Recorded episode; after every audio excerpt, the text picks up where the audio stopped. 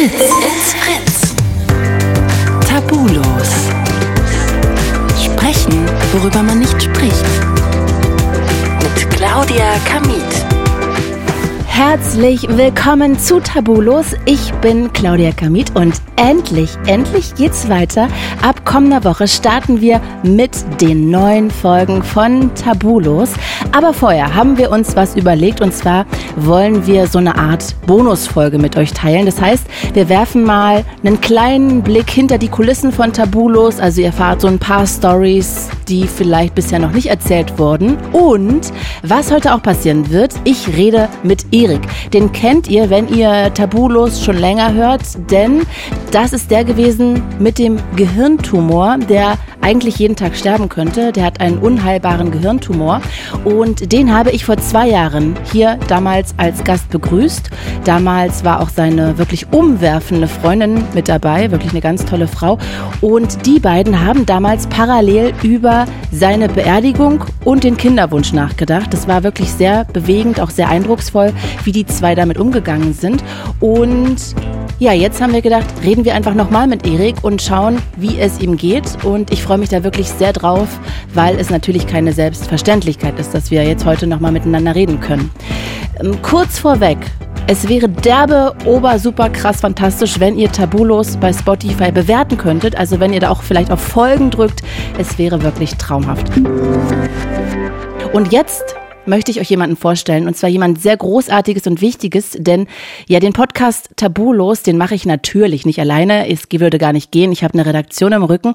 Ohne die wäre das nicht möglich. Und den Hut auf hat in dieser Tabulos Redaktion Kim Neubauer, die jetzt auch hier ist. Hi Kim. Hallo. Was für eine Rampe. Fühle ich mich direkt ganz unwohl. Warum? Das ist doch schön. Ich habe dir wie quasi wie Thomas Gottschalk habe ich dich quasi hier die Sternentreppe runterkommen lassen, die so geleuchtet hat. Auf dem roten Teppich bist du runtergekommen. Ich habe auch so ein Paillettenkleid an, wie Michelle Hunziker. Ja. Ich bin nicht ganz so dünn wie Michelle Hunziker, aber ich laufe jetzt diese Showtreppe runter zu dir. Geil. Und dann setzen wir uns aufs rote Sofa. Du, Erzähl doch vielleicht mal vorweg, was so deine Aufgaben sind. Ich mache wirklich alles bis zum Punkt der Podcast-Veröffentlichung. Also alles, was im Hintergrund passiert. Das heißt, wir beide quatschen über mögliche Themen, die uns äh, bewegen können bei Tabulus. Wir sprechen über Interviewfragen. Ähm, wir quatschen, bevor du die Interviews führst, nochmal über alles, was da passieren kann. Und bis diese Folge veröffentlicht wird, ähm, begleite ich sie. Und dann höre ich sie ab und sie, ja, sie wird äh, in die Welt geschossen. Das ist meiner Meinung nach ein bisschen der langweilige Teil der Arbeit. Der spannende ist wirklich, die Leute finden, die mit uns sprechen. Also solche Leute, wie du eben gerade schon angeteased hast, wie Erik finden. Ich bin in jeder Selbsthilfe beziehungsweise Special Interest Gruppe bei Facebook, die es gibt. Also von Windelfetisch-Fans über Drogen zur Therapie, äh, diverse Essstörungen, psychische Krankheiten. Jeder Mensch, der meinen Algorithmus da sieht, muss denken, okay, die Frau hat wirklich irgendwie geballte Probleme. Ähm also wirklich zum Teil auch schlimme Geschichten, die man da liest. Und das mache ich natürlich nicht alleine, sondern mit ganz vielen anderen tollen Redakteurinnen, die wie Trüffelschweine nach äh, unseren ja, tollen Interviewgästen suchen. Das bedeutet aber auch, dass man extrem witzige, personalisierte Werbung ja. bekommt. Ich weiß nicht, wie oft du so Tena Lady Werbung bekommst. Gott sei Dank noch nicht, nee. Dafür kriege ich aber ganz viele E-Mails, wo ich auch manchmal denke, da können wir ja gleich mal drauf eingehen jetzt über wir lassen uns doch über verschiedene Folgen reden. Ja. Und ich würde gerne mit der ersten Folge mhm. starten. Damals habe ich ja noch das Konzept ähm, geschrieben gehabt und habe den Geldsklaven damals selber noch versucht zu finden. Ist schon lange her. Und noch immer, obwohl das jetzt auch schon über zwei Jahre her ist, bekomme ich Angebote, ob ich nicht deren Geldherrin sein möchte. Also sprich, der Mann würde mir Geld dafür geben, mhm. ähm, dafür, dass ich ihm sage, was er tun soll. Also es gäbe gar keinen Sex zwischen uns, sondern ich dominiere ihn, befehle ihm Sachen und er gibt mir dafür Geld. Habe ich das jetzt relativ gut runtergebrochen? Verstehst du das so? Mhm, doch. Es ist ja sehr komplex, ja, doch, ne? Hört euch Folge 1 am besten ein. Und ja, tatsächlich war das gar nicht so leicht, den zu finden, weil die Leute gerne, die dann in dem Forum mit mir geredet haben, und ich will das jetzt gar nicht irgendwie, äh, nicht alle über einen Kamm scheren, ne? da waren auch ganz viele tolle Menschen, aber ich hatte zum Beispiel mit einem ein Gespräch, der dann gesagt hat, er gibt, er macht das Interview, wenn er mir während des Interviews die Füße lecken könnte. Ja. Was natürlich technisch alleine schon schwierig ist. Insgesamt, also gut, Mikrofon ja? unterm Tisch, ja, kann man alles machen, aber ähm, schwierig. Ja, und auch unprofessionell, muss man mal sagen. Leider und ich ja. mag ja auch nicht mal Füße. Ich finde Füße ja auch allgemein eklig. Ich möchte die auch nicht geleckt bekommen. Ähm, würdest du eigentlich eine Geldherrin sein können? Ich glaube, dafür bin ich zu wenig dominant. Wahrscheinlich könnte ich das an einem Tag und am nächsten Tag wäre ich aber, da wäre ich dann nicht durchsetzungsfähig genug für und hätte da auch keine Lust zu. Nee, ich glaube, so diese Durchhalte, dieses Durchhaltevermögen hätte ich nicht. Ich könnte das nur bei einem Millionär. Wenn das ein Millionär wäre, dann hätte ich kein Problem damit, vielleicht das ein bisschen zu machen, weil ich sonst immer das Gefühl hätte, ich würde jemanden ausnehmen. Das wäre mein Grundgefühl. Das ist wahrscheinlich gar nicht der Fall, weil das ja natürlich deren Fetisch ist, aber mein Grundgefühl wäre das irgendwie. Das ist also ich finde schon auch eine Aufgabe. Und na klar, da kommt noch die ethische Frage ja. dazu. Will ich äh, jemandem mit einem relativ geringen Gehalt die Kohle aus der Tasche ziehen? Also das sind mehrere Ebenen, wo ich sage, boah, schwierig. Aber ey, wer bin ich, äh, um das zu bewerten? Das ist nur für mich persönlich. Ich habe übrigens vor kurzem wieder eine Nachricht bekommen von einer Hörerin, glaube ich war es, die meinte, ey, wir sollten doch mal eine Folge zu einer Geldherrin machen. Vielleicht schreiben wir das mal auf die Liste. Voll gerne. Ich bekomme übrigens auch Anfragen, auch immer noch Anfragen, ob ich nicht sowas wie Cash and Go machen möchte. Äh, weißt du, was das ist, Kim? Nee, was ist das? Erzähl's mir. Und zwar, äh, ja, hat mich jemand letztens wieder gefragt, wegen dieser Folge, hm. ob wir uns nicht treffen könnten. Und dann würde er mir 150 Euro dafür geben, dass wir uns in der Öffentlichkeit treffen. Ich würde ihm, ich müsste nicht mal Hallo sagen, glaube ich. Ich würde ihm direkt in die Eier treten. Und dann müsste er noch sagen, Dankeschön, das war ihm wichtig, er würde sich gerne dafür bedanken wollen, würde mir dann das Geld geben und ich könnte mich dann umdrehen und gehen.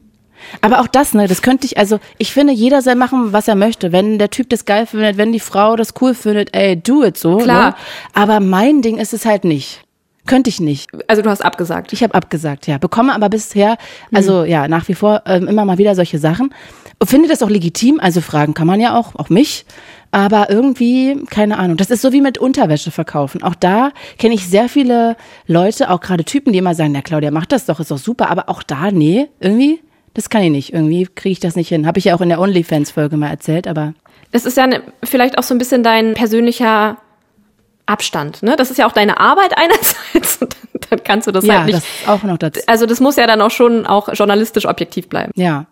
Äh, finde ich auch. Also ja, vielleicht hast du da recht. Ist auch bei übrigens dem Windelfetisch so, ne? Dass ich auch beim Windelfetisch, als die Folge rausgekommen ist, das habe ich noch nie erlebt, ja. da habe ich so viele Nachrichten bekommen von Leuten, die auch diesen Fetisch haben, die sich zum einen übrigens, äh, weiß ich gar nicht, ob wir da je drüber geredet haben, die das total gut fanden, dass das so in der Öffentlichkeit mal steht, die das auch mit mhm. sehr viel Respekt gehört haben und das auch gut fanden, dass das sehr respektvoll aufgenommen wurde dass sie mir aber wirklich sehr viele Männer angeboten haben, wenn ich noch Fragen haben sollte, dass sie mir sowohl Fotos von Windeln schicken würden, also nicht benutzten Windeln, als auch dazu bereit wären, mir noch mehr Infos dazu zu geben. Das fand ich irgendwie überraschend nett.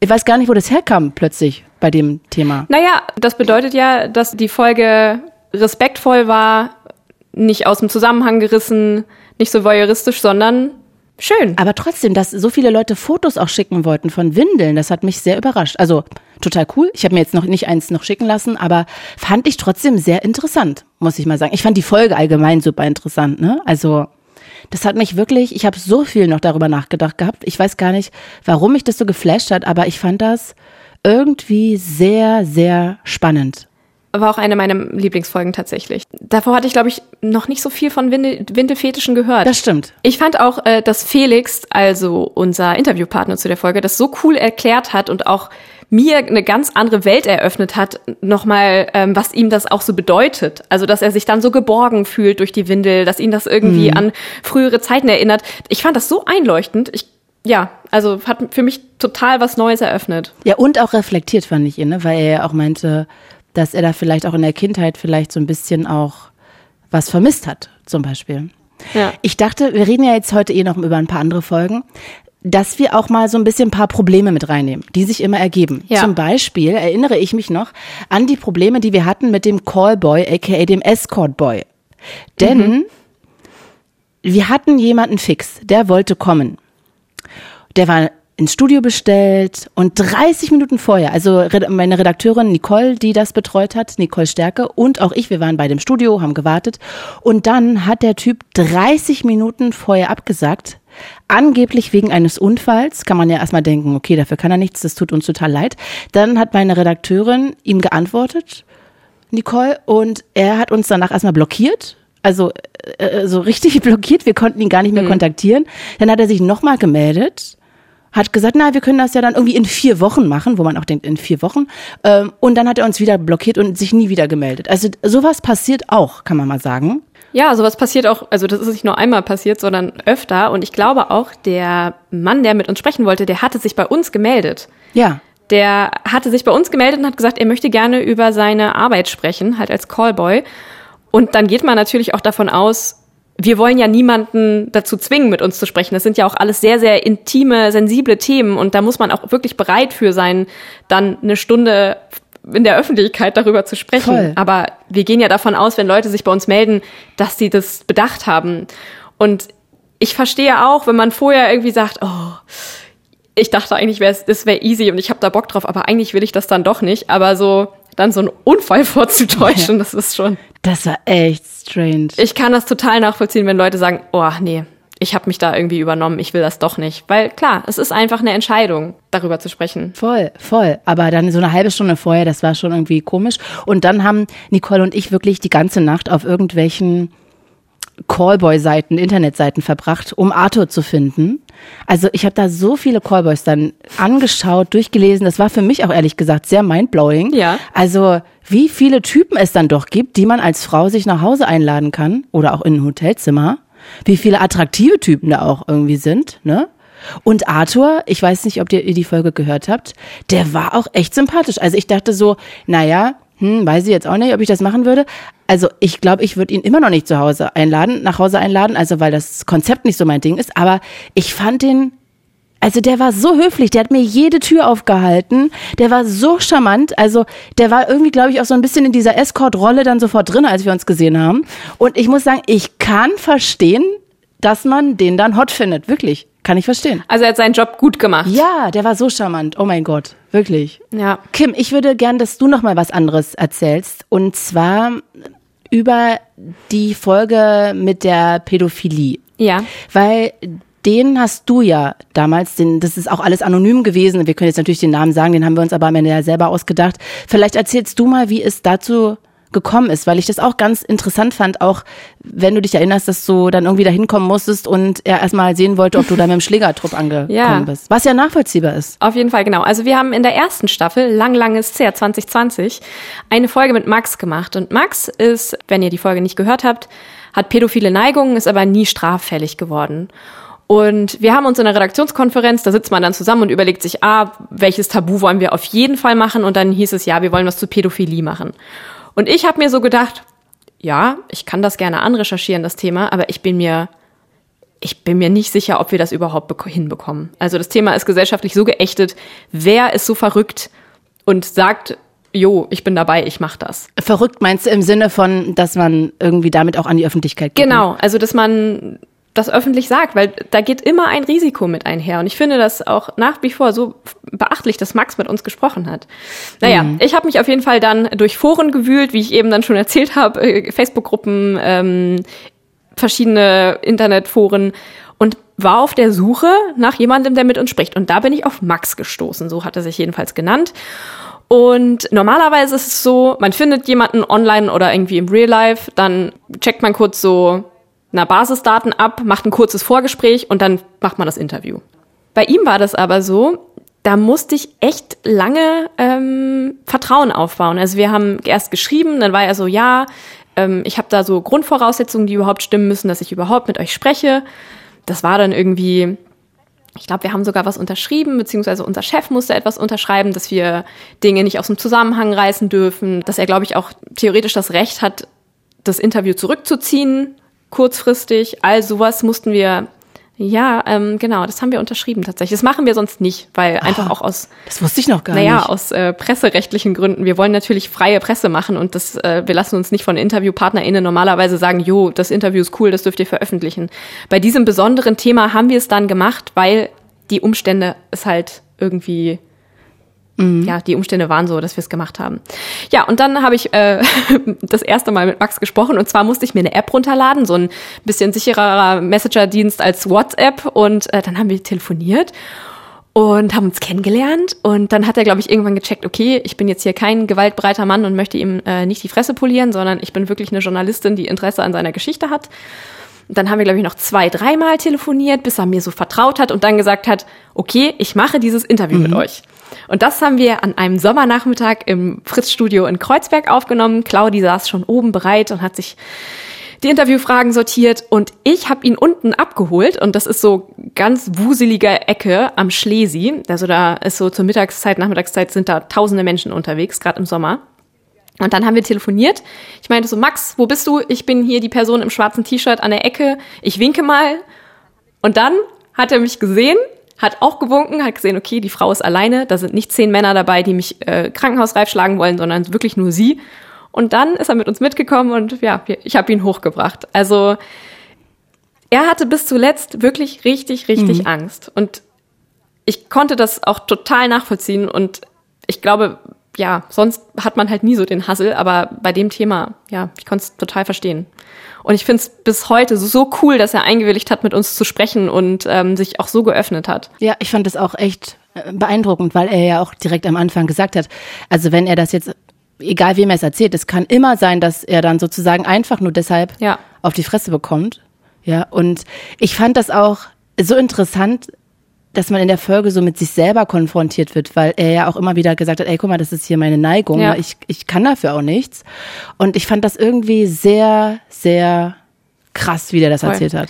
Wirklich. Sowieso, alle Leute, die mit uns sprechen und die sich so öffnen, ich finde das fantastisch einfach, dass die alle so Dinge erzählen, auch wenn es ihnen manchmal merklich schwerfällt. Ja, und, und ich finde es auch immer toll, wenn es anderen hilft. Ich erinnere mich auch noch an die Folge, die wir aufgenommen haben, ähm, wo der Papa ein Alkoholiker war. Und da habe ich ja mit Mel geredet.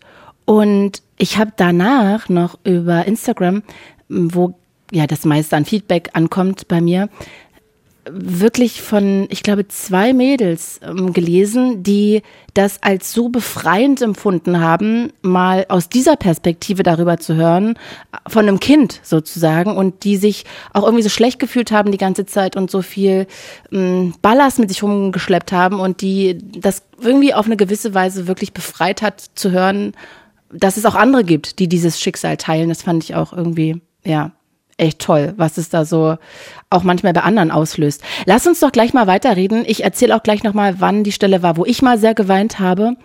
Und wir können auch noch ein bisschen über die Alibi-Agentur reden. Das war ja auch irgendwie sehr interessant oder auch über den Femizid. Aber jetzt lass uns doch mal auf Erik kommen. Du gehst dir was zu trinken holen. Ich quatsch kurz mit Erik. Ja. Erik kennt ihr sicher alle. Das war auch aus der ersten Staffel eine wirklich sehr bewegende Folge. Und zwar hat Erik einen unheilbaren Gehirntumor. Und wir, wir haben uns einfach gedacht, wenn wir jetzt so eine Bonusfolge machen, dann quatschen wir doch einfach nochmal mit ihm. Zum Glück ist es möglich. Und wir haben uns jetzt hier für Videotelefonie entschieden, damit ich ihn auch wirklich mal sehen kann, so wie beim letzten Mal. Und ja, lasst uns doch mal kurz mit dem quatschen. Ich rufe den jetzt mal kurz an. Hallo Erik, ey, es ist so schön, dich zu sehen. Hallo. Hallöchen dass wir das noch einrichten konnten. ja, es ist ja vor allem auch keine Selbstverständlichkeit, dass wir beide quatschen. Also gerade ja bei unserer letzten Folge, das ist jetzt zwei Jahre her, da hieß die Folge, ich habe nachgeguckt, Erik hat einen unheilbaren Gehirntumor. Und eigentlich dürfen wir uns jetzt korrigieren, oder wie würdest du die Folge jetzt nennen? Unheilbar ist er immer noch, weil selbst in der Zeit hat man gemerkt, dass er unheilbar ist, in den zwei Jahren jetzt. Mhm. Ich habe halt einfach eine bessere Prognose mittlerweile, mhm. aber unheilbar können wir stehen lassen. Äh, ja, wir haben ja im Sommer 2019 gesprochen. Was ist denn seitdem alles passiert? Kurz darauf im Januar 2020 habe ich, hab ich geheiratet. Ähm, ja, kurz darauf 2021 gab es noch Nachwuchs. Also. Oh, ja, das stand ja damals noch im Raum, ob ihr eigentlich Kinder kriegen wollt oder nicht. Richtig, und dann ist es einfach passiert, wie es manchmal so ist. Schön, aber war es geplant schon irgendwie? Ja, wir haben drüber geredet, weil ist ja dann doch schon eine komische Situation und ja, nein, vielleicht, ob sie auch alleine damit klarkommen würde, wenn irgendwas passiert. Und mhm. dann haben wir gesagt, ey, wenn es passiert, dann passiert. Also wir haben es jetzt nicht drauf angelegt, aber irgendwann war halt die Zeichen auf Nachwuchs gestellt. Stark. Herzlichen Glückwunsch. Du trägst ja auch gerade so ein Daddy-T-Shirt, ne? ein blaues T-Shirt, da steht drauf Daddy 2021. Siehst du jetzt gerade erst, was du heute trägst? Du hältst dir gerade die Augen zu. Schämst du dich gerade oder was? Ich habe ich hab mich nach dem Zahnarzt einfach noch nicht umgezogen. Ach so. Ist das dein Zahnarzt-Outfit?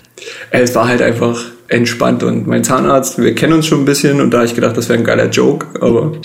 Aber sind das, da sind ja auch Fußabdrücke drauf. Sind das die Fußabdrücke von deinem Kind oder ist das einfach so ein gekauft? Nee, das ist einfach so gekauft. Ich glaube, das ist so ein random äh, Supermarkt-T-Shirt. Ich weiß auch gar nicht mehr, von wem ich das bekommen habe, aber irgendjemand fand es lustig. ja, du, es, es steht ja auf jeden Fall. Vielen herzlichen. Sehr hübsch. Ja, aber erzähl doch mal, jetzt hast du die positiven Sachen aufgezählt. Was ist denn sonst noch passiert, was deine Gesundheit angeht? Ja, dann gab's, jetzt muss ich lügen, auf jeden Fall in diesen zwei Jahren noch Tumorwachstum. Äh, man hat, ich mache immer so quartalsweise Kontrollen, so ein MRT, wo man in die Röhre reinkommt und dann sieht man irgendwann die Bilder, geht zum Arzt, lässt das auswerten und checkt dann mhm. halt, ob da wieder was gewachsen ist oder ob da was zurückgeht, was selten der Fall ist, wenn man nichts tut. Ähm, und ja, bei einem der, sag ich mal, Kontrollgespräche ist dann halt aufgeploppt, so, ja, okay, da ist wieder was gewachsen, wir müssen mal was tun. Und da ich, ähm, lass mich lügen, Januar, Februar 2021 eine Bestrahlung hatte, kann es halt sein, dass es noch irgendwie so totes Gewebe ist oder so. Okay. Und da hat man die Möglichkeit, einfach abzuwarten oder eine Biopsie zu machen. Das heißt, da wird eine kleine OP vorbereitet, wo man dann Gewebeproben entnehmen kann. Die werden dann untersucht, ob das Tumorgewebe ist oder ob das halt wirklich so, man nennt es glaube ich Strahlennekrose ist, also totes Gewebe nach einer Bestrahlung. Und dann hat sich herausgestellt, ja, ey, da sind äh, Tumorzellen nachgewiesen worden. Jetzt können wir gucken, was wir machen. Aber das ist negativ, ne? Also du erzählst das gerade so, dass ich das, das halt, nicht einordnen ja. kann. Das ist erstmal was sehr Negatives. Das ist ja eigentlich gut, ne? äh, ja, nee, also wenn aus so einer Biopsie Tumorzellen nachgewiesen werden, dann ist der Rest, der noch drin ist, wo man nur so einen kleinen Teil davon entnimmt, sind höchstwahrscheinlich halt auch mhm. Tumorzellen. Und dann muss man sich halt überlegen, was machen wir jetzt dagegen? Wollen wir abwarten? Wollen wir eine OP machen? Chemotherapie oder Globulis äh, essen? ja, genau. Aber ja. sag mal, eigentlich äh, war sozusagen die Hoffnung, es wächst nicht weiter, dann die Bestrahlung, die Hoffnung geht, es wird kleiner und dann war aber plötzlich im Raum, ist es größer geworden. Habe ich das jetzt richtig verstanden? Ähm, fast größer geworden nicht, aber das, was sozusagen über die Monate dann gewachsen ist, ist in dem Sinne dann äh, Tumorgewebe gewesen. Und dann hatte ich eine Bestrahlung gemacht, wo man davon ausgehen konnte, dass es eigentlich irgendwie kleiner wird. Aber es ist halt nicht merklich kleiner geworden. Also es ist einfach so geblieben, wie es ist. Mhm. Und dann hat sozusagen die Bestrahlung ein bisschen funktioniert, weil es halt nicht weiter gewachsen ist, sich ausgedehnt hat, aber das, was da war, dagegen musste man halt was machen, weil wenn man nichts macht, dann wächst es halt immer weiter. Deswegen mhm. auch unheilbar, weil ja, man kann halt gucken, dass man es irgendwie weitestgehend im Schach hält, aber grundsätzlich kann es halt irgendwie mal wieder aufploppen und dann, so wie es halt in dem Fall dann passiert ist. Okay. Und dann? Und die Bestrahlung, also man, man kann nicht so oft bestrahlen, weil man sagt, glaube ich, nach einer Bestrahlung muss man irgendwie zwei, drei Jahre warten, mhm. weil es sonst halt fürs Hirn zu anstrengend ist oder für einen selber oder der Stromverbrauch zu hoch ist von den Maschinen. Keine Ahnung. Und dann stand ich halt vor der Frage, was machen wir jetzt? Und dann kannst du dich halt im Internet bei Dr. Google belesen, was man alles machen kann. Mhm. Und da hatte ich halt mit meinem Arzt einen ja, relativ guten Ansprechpartner an meiner Seite, habe mich dann auch an andere Ärzte gewandt in Deutschland. Meine erste Reaktion war halt OP. Alles, was du rausoperieren äh, kannst, ist gut, weil dann gibt es halt weniger Tumormasse mhm. im Kopf. Das heißt, weniger, was du irgendwie anderweitig noch behandeln musst. Mhm. Und das war dann die zweite OP jetzt, dass wir gesagt haben, ja, wir machen eine Tumorresektion, nennt sich das im Fachjargon. Mhm. Alle, alles, was man entfernen kann, soll entfernt werden. Und wann war das? Das war im Februar 2022 jetzt. Echt? Man sieht gar keine Narbe an deinem Kopf. Ah, muss ich bloß meinen Kopf zur Seite drehen, warte mal. Ah ja, okay, ein bisschen sieht man das. Ja, dann doch. Okay. Ja, die haben, ja, da, die sind, da fehlen halt Haare, wie so ein Halbkreis quasi und Wie so eine Es Sichel. ist ein bisschen gerötet, aber so ganz doll sieht man es jetzt auch nicht. Ich hätte es mir irgendwie noch stärker vorgestellt, aber Ja, die, die, die haben halt einfach dieselbe Narbe, als wir uns vor zwei Jahren getroffen haben, hatte ich auch schon so eine Narbe am Kopf. Und das kannst du dir vorstellen, wie so Malen nach Zahlen, haben die einfach die Linie wieder aufgeschnitten und den Deckel aufgeklappt und dann da drin konnten sie gleich operieren. wie schön du das umschreiben kannst. Ja, es lag halt so günstig an meiner alten OP-Stelle, also da war ja wie so ein Loch, eine Tumorhöhle, also die Resektionshöhle, wo sie damals schon einen Tumor rausgeschnitten haben. Und der neue ist halt so angrenzend an diese Höhle gewachsen und dann konnten sie gleich die alte Sollbruchstelle wieder aufmachen und dann von da aus so wie ein. Ja, man kann so sagen, so der- fünf Zentimeter um dein Ohr herum so eine Sichel, ne? Könnte man Genau, vielleicht ja. mal beschreiben, damit alle einen Eindruck haben. Und ja, wie ist die OP verlaufen? glücklich, weil ich noch hier sitze. Stimmt, ja. Ja, also vielen Dank an die ÄrztInnen. Ähm, ich hatte danach halt eine taube Hand oder einen tauben Arm, was halt so ein bisschen unglücklich war. Wo ich dann gedacht habe, ja, zu Hause den Sohn, kannst du den jetzt noch irgendwie in der Hand halten oder irgendwie mal Windeln wechseln oder so ein Kram. Ähm, ist dann aber jetzt bis heute wieder weggegangen. Dann habe ich noch so ein paar optische Einschränkungen, also dich sehe ich jetzt. Aber wenn ich irgendwie schnell nach links, rechts gucke oder in die Sonne gucken muss oder so, das ist halt nervig. Das ist noch ein bisschen anstrengend. War aber von vornherein schon angekündigt, dass es da Probleme geben könnte. Bleibt das so oder weißt du das nicht? Angeblich kann man das wieder so ein bisschen in den Griff kriegen. Ist ja auch noch nicht so lange her, ne? Muss man auch mal sagen. Ja, genau. Genau. Das und äh, genauso wie mit der tauben Hand versuche ich halt Reize zu setzen. Also mal links, rechts gucken, in die Sonne mal so ein bisschen schielen oder so. Einfach damit er das Hören wieder merkt, ah, cool, da war ja was. Stark. Und deine Ja. Prognose ist jetzt inwiefern anders als vorher? Ähm, ich habe genetische Vorteile, also mein Tumorgewebe hat irgendwie ein paar Bonis, dass es zum Beispiel besser auf eine Chemotherapie anspricht. Und deswegen habe ich gedacht, nach der OP knallen wir gleich noch eine Chemotherapie hinterher. Und die, also so eine Kombi, es gibt eine normale Chemotherapie oder so eine kombinierte, da sind so zwei Chemotherapeutika zusammen. Und das hat sich in irgendeiner Studie bewiesen, im Gegensatz zu dieser Monotherapie nennt man das. Also wenn du nur einen Chemotherapeutika nimmst. Und ja, das gebe ich mir jetzt gerade ein paar Monate. Und dann gucken wir mal. Und eigentlich hilft das, eigentlich soll das ganz gut helfen. Und jetzt bei der letzten Kontrolle haben wir auch gesehen, dass das Tumorgewebe ein Stück kleiner geworden ist. Und solange es nicht wächst, hey, gib ihm. Ja, aber wahrscheinlich auch eine komplette Chemokeule gerade, ne? Für dich. Auf jeden Fall. Also es geht eigentlich äh, insgesamt, glaube ich, 42 Tage. Davon hast du sechs Tage Einnahme von den Medikamenten. Und diese 36 Tage sind halt tierischer Abfuck, weil du so, ich weiß nicht, kennst du Fatigue? Ja. Schon mal ja, gehört? Ja, es ist ja auch wegen Corona gerade sehr viel immer im Gespräch. Also diese Erschöpfung, diese unglaubliche Erschöpfung, die, ich finde, Erschöpfung klingt eigentlich immer so wie, ja, ich bin halt auch mal müde gewesen, weil ich gerade fünf Stunden shoppen war, aber es ist was ganz anderes, ne? Es ist eine ganz andere Art von Erschöpfung. Auf jeden Fall. Und es ist halt so, du stehst morgens auf und denkst dir, hey, geil, ich habe neun Stunden geschlafen, aber ich könnte mich eigentlich schon wieder hinlegen.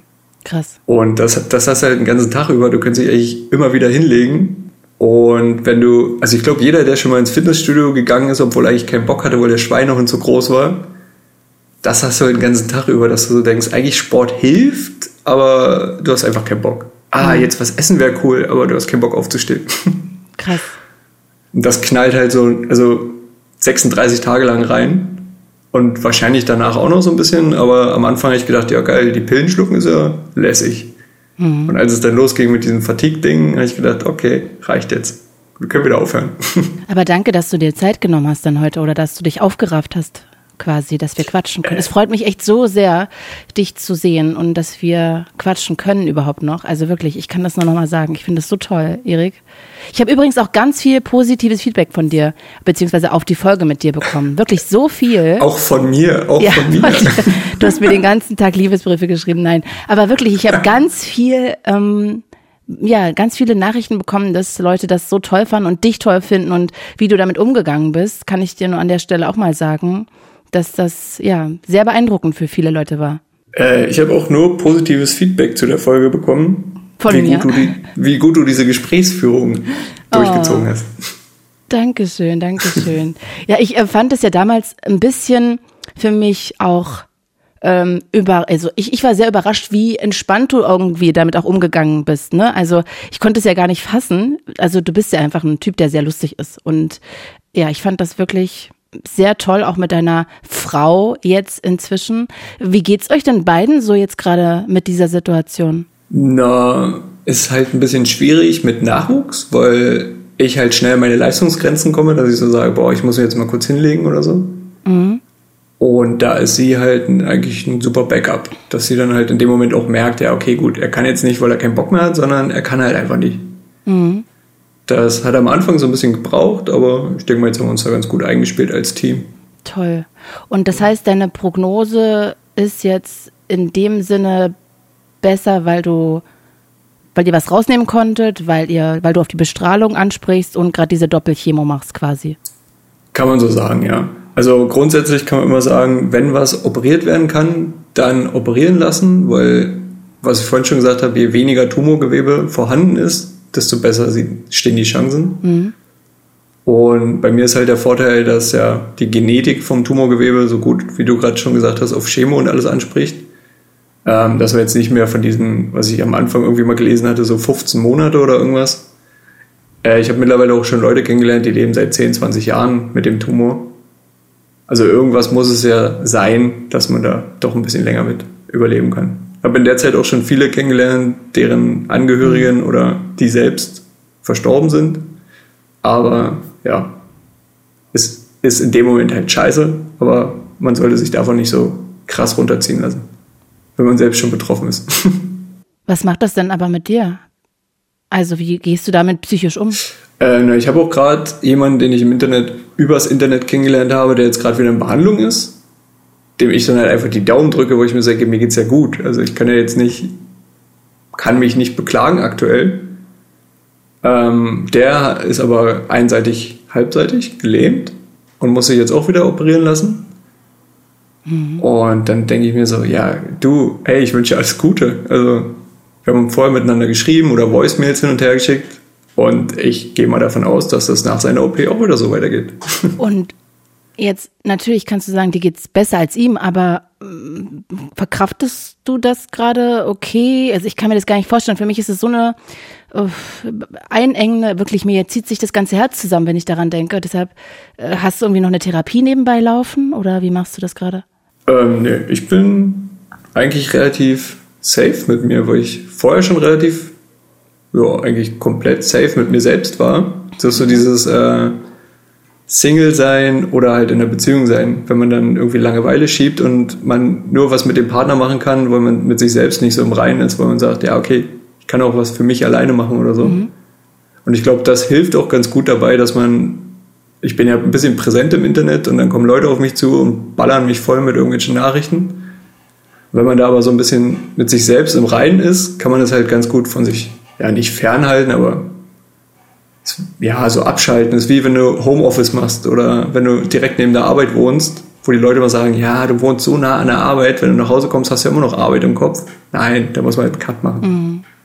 Und das geht ganz gut. Also ist jetzt nicht böse gemeint oder so, aber man kann den Menschen dann halt einfach so für den Moment zuhören, Trost spenden oder irgendwas oder auch ein bisschen Mitleid aber wenn man dann irgendwann wieder das Handy weglegt, dann ist es halt für mich auch weg. Macht das denn irgendwie was noch mit eurer Beziehung? Ist da eine Schwere drauf? Nö, eigentlich nicht. Also meine Frau hat am Anfang halt so, ja klar, sie, sich schon ein bisschen Sorgen gemacht, weil wenn da wieder was wächst, ist das halt schon fies, weil es kann ja auch schnell explodieren oder irgendwie, dass man dann sagt, okay, wir müssen jetzt kurzfristig was machen, ansonsten ist hier Licht aus. Aber mittlerweile hat sie halt gemerkt, dass ich mich jetzt nicht einfach gehen lasse und da sitze und sage, ah, alles ist doof, ich möchte nicht mehr. Sondern dass ich halt sage, ja klar, wir haben jetzt einen kleinen Sohn, ich tue, was ich tun kann oder tun muss. Mhm. Und ich glaube, das hilft dir auch so ein bisschen. Vor allem, weil ich offen damit umgehe. Hast du eigentlich irgendwann mal mh, mm, blöde Kommentare dafür bekommen, dass du oder dass ihr ein Kind bekommen habt? Äh, ich hatte damals, ich glaube, da waren wir in einer in irgendeiner großen Zeitung. Da war noch eine Dame dabei, die halt auch selber Nachwuchs hatte und dafür ein bisschen angefeindet wurde, weil die, glaube ich, multiple Sklerose hatte. Mhm. Und da ging es dann, da haben mich Leute angeschrieben, weil ich halt komischerweise dabei war. Und dann, ja, würdest du selber noch Kinder haben wollen oder so? Da habe ich gesagt, ja klar, wenn es sich ergibt, warum nicht? Weil man lebt ja irgendwie auch in seinen Kindern weiter. Das finde ich halt so cool. Das hat meine Frau mal gesagt. Selbst wenn ich nicht mehr da bin, steckt ja ein Teil von mir in dem Kind. Es hat meine Stinkefüße, das kann man jetzt schon sagen. ähm, ja, und deswegen, ja, also ich habe noch keine Hate-Kommentare oder irgendwas bekommen, sondern eigentlich eher nur positives Feedback von wegen, ja, cool, dass ihr euch das getraut habt oder schön, dass ihr es gemacht habt, auch wenn es ja eigentlich so eine scheiß Situation ist. Ähm, da ist meine, ich nenne es mal Bubble, relativ harmonisch, wenn es darum geht. Schön, voll schön. Und sag mal, wie guckst du jetzt in die Zukunft? Was steht da jetzt so an? Kurzfristig auf jeden Fall erstmal Urlaub, weil seitdem das Kind da ist, haben wir nur in der Bude gehockt. Mhm. Oder ich im Krankenhaus oder wherever. Mhm. Und dann haben wir gedacht, ja, jetzt mit dem kurzen einfach mal irgendwie ans Wasser. Ostsee, Nordsee oder so. Mhm.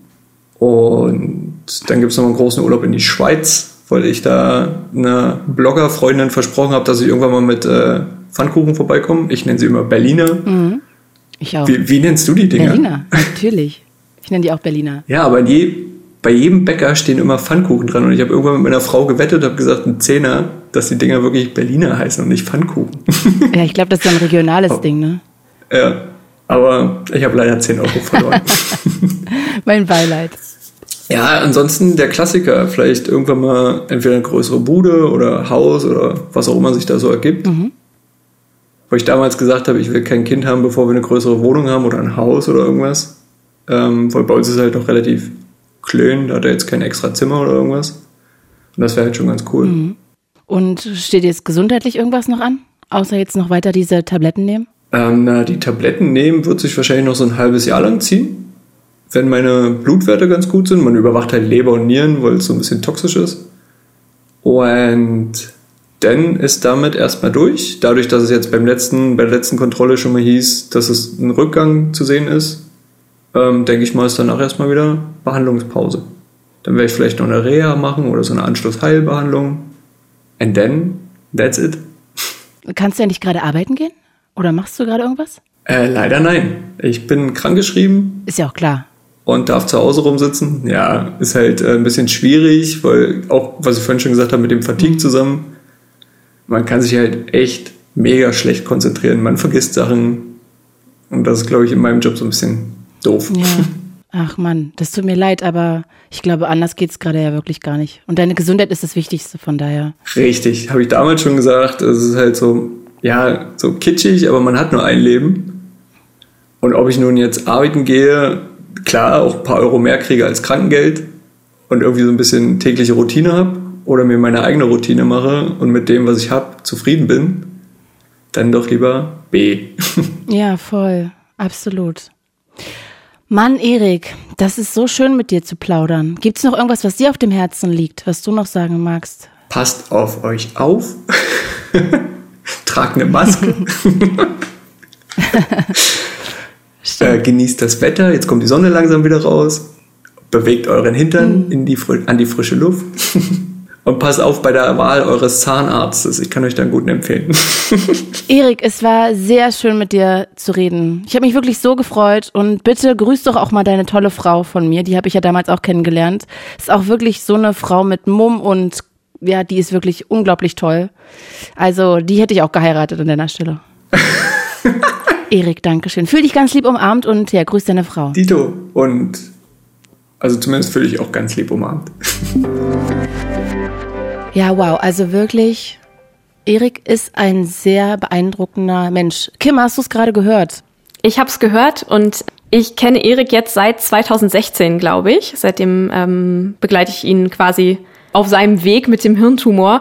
Und es ist jedes Mal so verrückt, ihn zu treffen, weil er immer so, so eine Lockerheit in das Voll. Thema bringt. Man denkt eigentlich, also ich bin jedes Mal so zwischen geschockt sein und weinen und irgendwie wissen wollen, was so passiert ist. Und er ist immer so, ja, was ist denn? Easy. Ja, ich finde es auch so, so unglaublich beeindruckend, wie der damit umgeht. Ja. Kim, lass uns doch noch auf zwei, drei andere Folgen gehen. Hast du noch irgendwie eine Geschichte mitgebracht? Hast du noch ein paar Gedanken? Sonst starte ich weiter durch hier. Also ich würde total gerne über die Regretting Motherhood Folge sprechen mit Steffi. Ach stark, ja, darüber hätte ich auch gerne noch geredet. Ist für mich eine Geschichte, die mega im Gedächtnis geblieben ist, weil es geht eben darum, dass Mütter auch sagen dürfen, ja, ich liebe mein Kind, aber ich bereue es, äh, Mutter geworden zu sein. Und Steffi ist eine, die uns ihre Geschichte erzählt hat. Sie hat einen Sohn und hat aber festgestellt, so die Riesenerfüllung ist es gar nicht als Mutter. Unsere Redakteurin und liebe Kollegin Franziska Schmalbach hat äh, Steffi gefunden und ähm, ich fand es so krass, dass sie einfach das so gut benennen konnte. Diese Verzweiflung, dieses Gefühl von, oh Gott, ich bin, ich passe nicht in die Gesellschaft, weil ich bin nicht überglücklich Mutter zu sein. Das finde ich immer noch crazy. Und toll, dass sie es uns erzählt hat. Total. Und auch da habe ich über, über, überdurchschnittlich viele Nachrichten bekommen.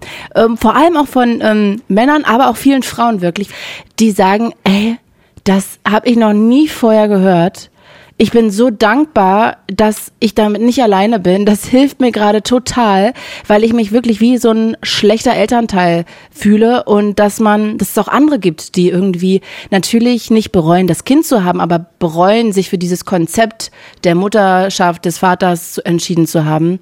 Das hilft mir gerade voll. Das fand ich auch irgendwie, ja, irre, dass da so viele Leute auch das als so eine Befreiung empfunden haben. Also irre schön, ne? Also, dass man da so auslösen kann bei anderen.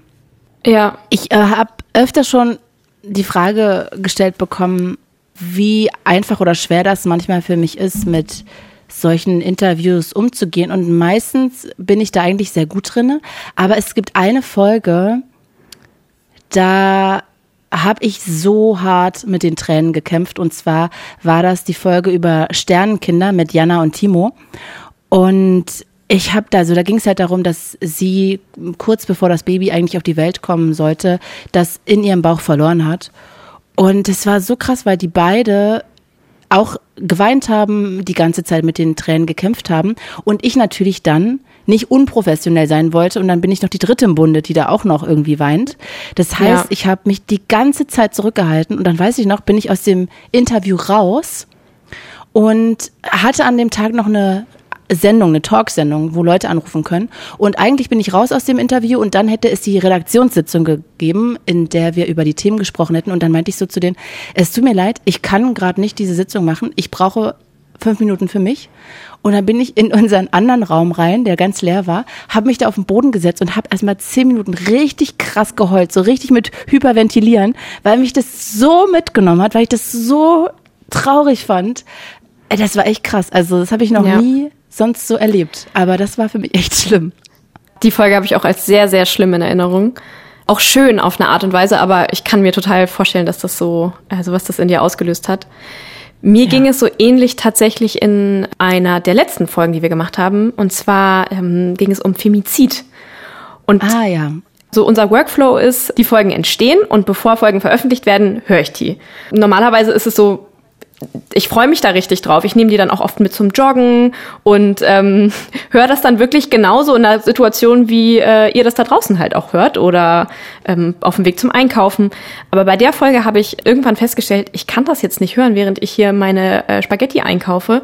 Ich muss das an einem ruhigen Ort hören, weil Henriette halt erzählt hat, wie sie einen Mordversuch ihres damaligen Partners überlebt hat. Und es hat mich wirklich, es hat mich einfach erschüttert. Ich hatte Gänsehaut, ich habe geweint und wenn ich an diese Folge denke, das, das ist so richtig Beklemmung, obwohl es alles gut ausgegangen ist und ich das ja auch inzwischen weiß, aber das ja, begleitet mich heute noch. Das glaube ich ja. Und auch da muss ich sagen, da hat mich auch das Feedback sehr beeindruckt, wer mir da geschrieben hat. Also mir hat zum Beispiel ein Sanitäter geschrieben, der da angerückt ist zu ihr, als sie da lag. Ähm, der sozusagen mit Ersthelfer war, der mir geschrieben hat, dass er das total schön fand, mal zu hören, wie die Geschichte weitergegangen ist und dass es ihr gut geht. Dann hat mir eine Krankenschwester geschrieben, die auch in dem Krankenhaus den Abend war und sogar ihren Ex, also den Täter, behandelt hat, behandeln musste, auch auf eine gewisse Weise versorgen musste. Und wie ihr Eindruck war, und das ist auch sie total erleichtert hat, mal zu hören, dass es Henriette inzwischen zu gut geht. Und dann hat mir sogar noch eine alte Bekannte von ihr geschrieben. Ich glaube, die kannten sich damals vom Sport. Und sie hatte das nur in der Zeitung gelesen.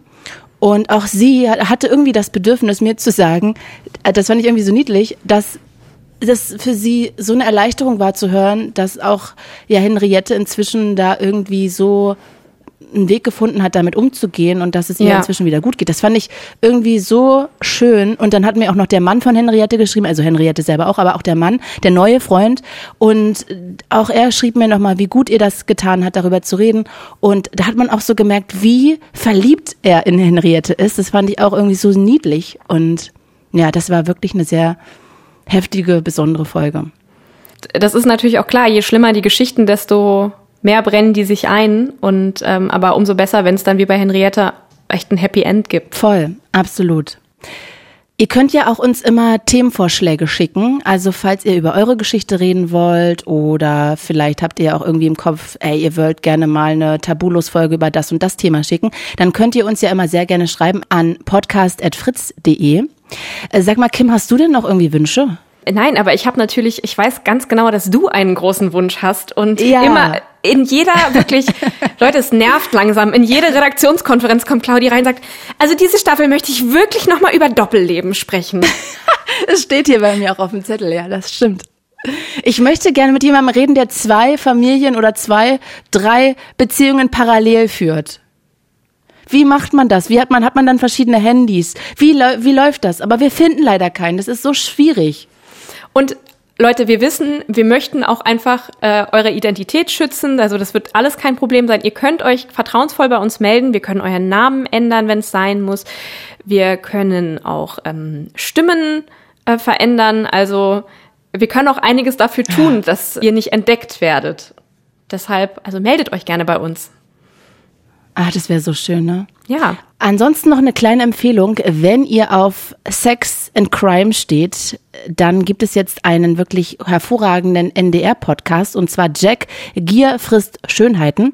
Ich hatte ehrlich gesagt davon noch nie zuvor gehört, ist aber eine wahre Geschichte, die dahinter steckt. Und zwar geht es darin um einen Frauenmörder, der im Knast zum Schriftsteller wird und dann nach seiner Entlassung ist er quasi Star und Frauenschwarm. Es geht nämlich um Jack Unterweger. Der Fall, der hat in den 80er und 90er Jahren wirklich für Aufsehen gesorgt, denn das klingt erstmal nach einem Resozialisierungsmärchen, also der Mörder wird zum Schriftsteller rehabilitiert erst dann gefeiert, doch ja, die Realität war einfach eine ganz andere. Der Mörder war zwar Schriftsteller, hat aber weiter gemordet und zwar im Rampenlicht stehend und dennoch lange unerkannt. Und der Podcast-Autor Malte Herwig, der erzählt jetzt in dieser Podcast-Serie, was unter dem Deckmantel der Literatur wirklich passiert ist und wie Jack Unterweger es geschafft hat, wirklich alle zu täuschen. Die Literaturszene, die Liebschaften, die Polizei, einfach alle. Es gibt acht Folgen, die könnt ihr ab sofort in der ARD Audiothek hören. Kim, dann danke ich dir an der Stelle sehr und wir freuen uns beide. Nächste Woche gibt's dann eine neue Folge von Tabulos. Es Ja. geht um, Generalisierte Angststörung. Und zwar lernen wir Sarah kennen. die hat eine richtig krasse Verlustangst. Ich habe auch irre viel gelernt. Ich war echt zwischendrin, dachte so, wow. Also das arme Mädel. Ähm, Und ihr Freund kommt mit. Das können wir an der Stelle schon mal verraten. Ich bin Claudia Kamit. Das war gerade Kim Neubauer mit mir hier zusammen und das war Tabulos. Fritz ist eine Produktion des RBB.